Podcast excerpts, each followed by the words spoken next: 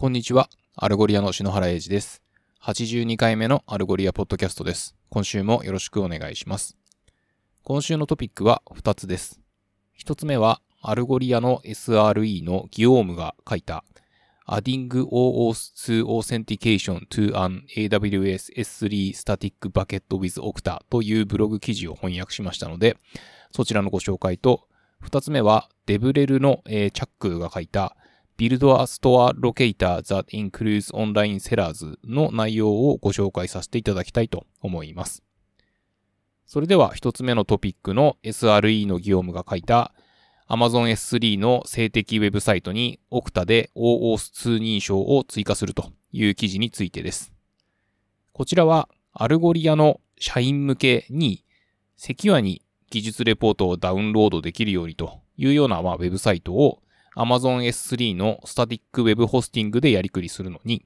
アルゴリアでは、えー日頃 Okta を使っているわけなんですけれども、まあ、そこにですね、えー、 Lambda@Edge という、まあ、あの Edge で動作するプログラムというかファンクションを用いて、えー認証認可を行うといったような内容になっています。こちら、そもそもと言いますか、え前提的なところの情報を補足すると、えーオブジェクトストレージである Amazon S3 を CDN である Amazon クラウドフロントと連携をさせることができて、えーその設定の中でですね、えー S3 のバケットは直接インターネット上に公開はしなくて、えークラウドフロント経由のトラフィックだけ S3 のアクセスを許可するという設定をすることができます。そして、そのクラウドフロントで Lambda at Edge という、まあ、ラムダファンクションを動かす機構があるのですけれども、そのプログラムを使って Okta の認証を活用しようといったような流れなわけです。そして、ラムダファンクションをトリガーさせることができるタイミングというのが、え4つあって、え1つ目がエンドユーザーがクラウドフロントにリクエストしたとき、えこれがビューワーリクエスト。二つ目がクラウドフロントがオリジンの S3 にリクエストするとき、えーオリジンリクエスト。三つ目がオリジンの S3 からクラウドフロントにレスポンスするとき、えーオリジンレスポンス。そして四つ目がクラウドフロントからエンドユーザーにレスポンスするとき、えービューワーレスポンスと。えーということで、今回は、えー最初のビューワーリクエストの段階でユーザー認証されているかどうかをチェックするようにしたいということです。そして、認証が通っていれば、リクエストを続行してコンテンツを返すし、認証されていなければ、その旨レスポンスしてログインページにリダイレクトさせると。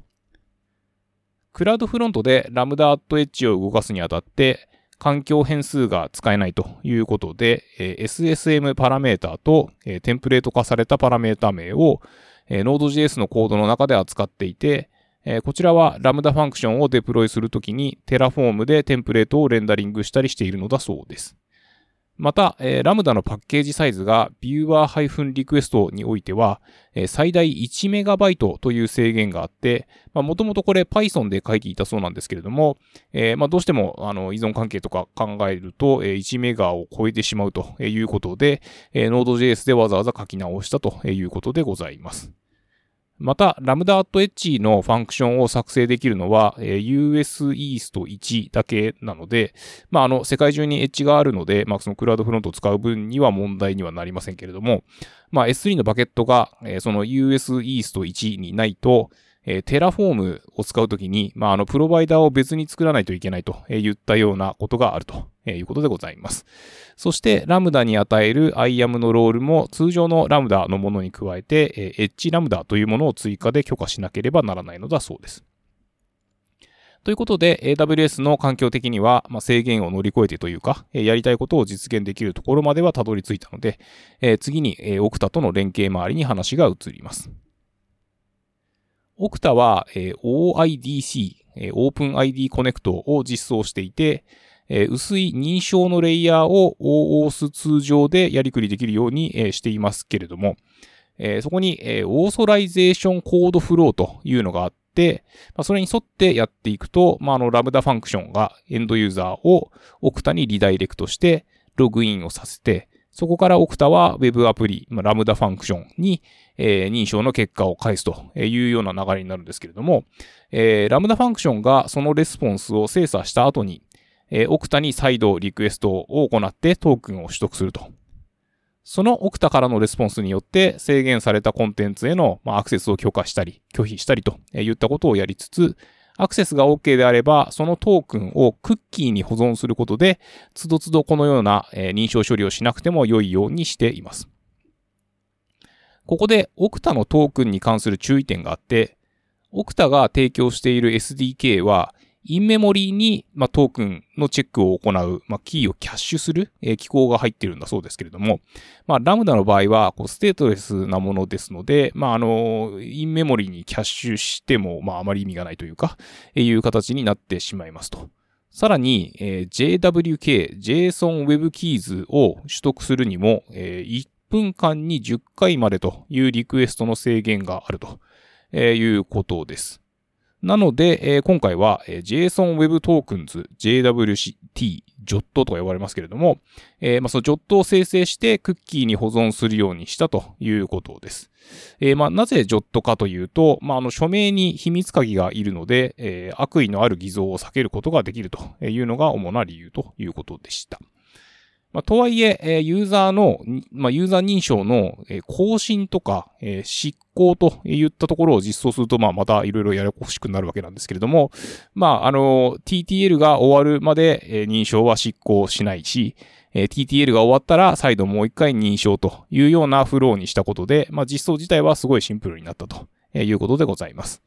こちらは GitHub に、えー、 Lambda のコードとか、まあ、あの、こちらのブログポストの元ネタも載っていますので、えー、AWS ラムダに馴染みがある人は見てみると面白いかなというふうに思います。まあ、よろしければ、 Algolia .fm スラッシュ82に、えー、リンクを貼り付けておきますので、えー、ご覧ください。えー、続いて2つ目のトピックのオンラインセラーを含むストアロケーターの構築というデブレルのチャックが書いた記事についてです。えー、例えば、コンシューマーが、まあ、消費者が何か特定のサービスを提供するエージェンシー、代理店ですかね、を探すためのアプリケーションを開発することになりました。といった時に、これらの代理店の中には、ローカルにある実店舗の場合もあれば、同じ地域でサービスを提供するけれども、オンラインのみでビジネスをやっているといったま代理店もあります。こちらのお題は、 Algolia のフォーラムにえー、アレホ・アリアスさんが、えー、投稿してくれたものになるんですけれども、えー、まあ、その彼の、え、 Algolia インデックスには、え、 national provider、え、国全体の公共サービス的なもので、え、 Algolia インデックスの中には、え、 national という属性、 attribute が true になって入っています。続いて、ステートプロバイダー、え、州とか、まあ、日本だと県とかのサービスで、え state という属性に、まサービスを提供している州がリストで格納されています。例えば、NY、ニューヨークとか FL、フロリダといったようなものになります。そして、えー、緯度経度アンスコ geoloc という、えー、 Algolia の属性を持っているのが、まあ、ローカルなプロバイダー、まあ、その実店舗を持っている、まあ、プロバイダーということになります。で、えー、アレホさんはですね、え、ユーザーの近くにあるローカルプロバイダーにマッチするものだけでなく、え、州や国のプロバイダーも一緒に、えま、検索して取っていきたいというふうに思っているものの、え、 aroundLatLng という、え、位置情報検索用の Algolia のフィルターを適用すると、え、他のどのようなファセットやフィルターを、ま、試しても、えー、自動的に他の結果、まあ、つまり national provider とか、えー、 state provider の検索結果が出てこなくなってしまいますと。これに対してどのように実装をしたら望み通りの検索体験になるのかというようなご質問を、まあ、フォーラムにいただいたわけなんですけれども、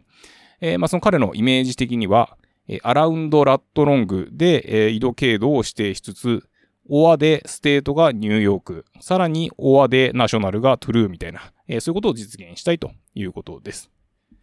えー、ローカル実店舗の、えー、位置の検索結果と、えーま、ブーリアンとか、え、テキストベースのクエリの結果をどのように組み合わせればよいのかという、まあ、お話なわけですけれども、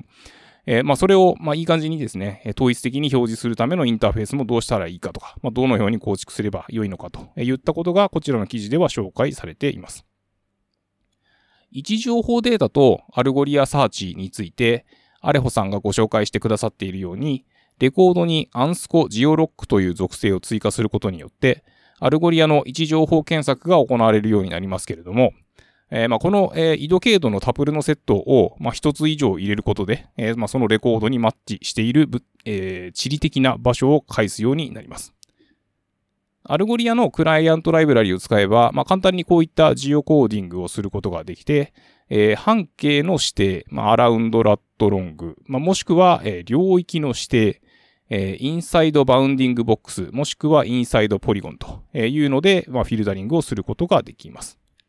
まあ、しかし、まあ、これをこのまま使った場合ですね、えー、アンスコ geoloc 属性を持たないレコードっていうのはヒットしなくなってしまいます。とはいえ、今回のように、まあ、国や地方全体をカバーする特定の位置情報を Algolia のインデックスに持たないような場合、え、どのようにすべきですか？と。えいうところで、まあ、あの、ここでは一つのインデックスでやりくりする方法と、え、複数のインデックスでやりする、やりくりする方法というのがご紹介されています。一つのインデックスの方は、国や州のレコードにも緯度経度を持たせてしまったら良いのではというようなものになりますけれども、まあそうするといくつか問題が出てきます。例えば、えー、複数の州にまたがっているようなプロバイダーがいるかもしれませんし、えー、プロバイダーを、まあ、州の中心の緯度経度で登録したとすると、まあ、他の州との、まあ、州境に住んでるような人にとっては、まあ、検索結果の精度が微妙になってしまいますよね、とか。まあ、あと、全米のプロバイダーに全ての州の緯度経度を登録しなければならないの、とか。まあ、そういったところが出てくるかなと思うんですけれども、えー、まあ、複数のインデックスでやりくりする方法の方が、まあ、今回は割と良さそうなのかなというところで、えー、まあ、こちらは位置情報データを含むローカルプロバイダー用のインデックスと、州や国といった位置情報を持たないプロバイダーのインデックスを分けて、2つのデータソースをそれぞれ検索して帰ってきた結果をいい感じにブレンドして表示するというものです。で、実際にやってみましょうということで、まあ、とある GitHub リポジトリにある全米で3000件くらいある住所データを持ってきて、それにちょっとしたスクリプトで架空なプロバイダーの名前を付けたり、えー、まあ、いくつかにですね、ランダムでプリファード、まあ、優先といったフラグを立てていきます。こちらの記事には実際のプログラムも載ってますけれども、まあ、10個のうちに、10個のうち1つにランダムに preferred フラグを立てていくといったような実装になっていました。えー、そして、複数の週にまたがるデータに関する GitHub リポジトリも紹介されていて、えー、まあ、こちらをそれぞれ別の2つのインデックスとして登録してからフロントエンドの開発に入っていきます。 InstantSearch に Google Maps API を初期化して地図をレンダリングするようなヘルパーがあるんですけれども、まあ、あの、それにですね、えー、Google Places API を使って入力された住所でやりくりするっていうのはできないんだそうで、えー、まあ、そこをですね、 React で住所のオートコンプリートを構築している、えー、してくれる Agency Finder Form というコンポーネントを、まあ、こちらの、えー、記事では使ってるんですけれども、まあ、こちらですね、え、住所の入力フィールドだけでなく、え、結果の住所を表示する読み取り専用のフィールドもレンダリングしてくれて、えー、緯度経度はステートで保存されるけれども、まあ、フォームには、実際のフォームには表示されないといったような振る舞いをします。ということで、 React コンポーネントに、まあ、Google ラッパーを適用して、えー、Google オブジェクトを初期化してから Places API を追加するということで、まあ、コードをモダナイズしていきますと。そして他には、えー、クリアボタンをつけたりとか、まあ、あと、Places API からのデータを使って住所コンポーネントを完成させていきます。ここまででユーザーが場所を選択して React コンポーネントのステートに緯度経度、住所の情報が格納されたというところで、いよいよインデックスに対してクエリーをしていきます。 InstantSearch クライアントの multiple queries というメソッドがあるんですけれども、まあ、これを使うと、2つのインデックスに対するクエリーを、まあ、えっと、一緒に、一度に実行してくれて、で、まあ、その返ってきた結果を、まあ、つなげていくということをしています。geo index という、まあ、位置情報が入っている方のインデックスは、えー、文字列及び位置情報での検索と、えー、 preferred フラグが true となっているものがこう上に来るみたいな、えー、クエリの設定をしていて、えー、 state index の方は、まあ、位置情報を持たない、えー、インデックスなので、えー、文字列での検索だけというような実装になっていて、えー、今回は2つの結果セットからの、まあ、 hits っていう、まあ、実際に検索した、えー、結果が返ってくるんですけれども、まあ、それをこう一つの配列にまとめてあげて、えー、まあ先ほど述べましたような Agency Finder Results コンポーネントに渡していくと。えー、いうことをすると、まあ、位置情報を、えー、検索したものと、まあ、通常の文字列検索したものの、えー、両方を一つの結果セットとして扱える、まあ、 React コンポーネントが出来上がったわけなんですけれども、まあ、もしですね、このインデックスを二つに分けることができなさそうだったら、あの、 multiple queries っていうメソッドもあるので、えー、同じインデックスに条件が異なるクエリーを2回投げて、で、まあ、その結果セットを一つにまとめてっていうのでもいいかもしれません。まあ、個人的にはですね、あの、 federated search ということで、まあ、一つの検索窓から、あの、複数のインデックスに対する、まあ、検索結果を、まあ、そ、それぞれポンポンと出してやるみたいな、えー、風にするのも良いのかなというふうに思うんですけれども、まあ、もしですね、その位置情報検索と、まあ、そうでない検索を両立させるのに、えー、お困りの方がいらっしゃれば、えー、ぜひこちらの記事をご参考にしていただければなというふうに思います。それでは今週のトピックは以上になります。えー、お聞きいただきありがとうございました。来週もよろしくお願いいたします。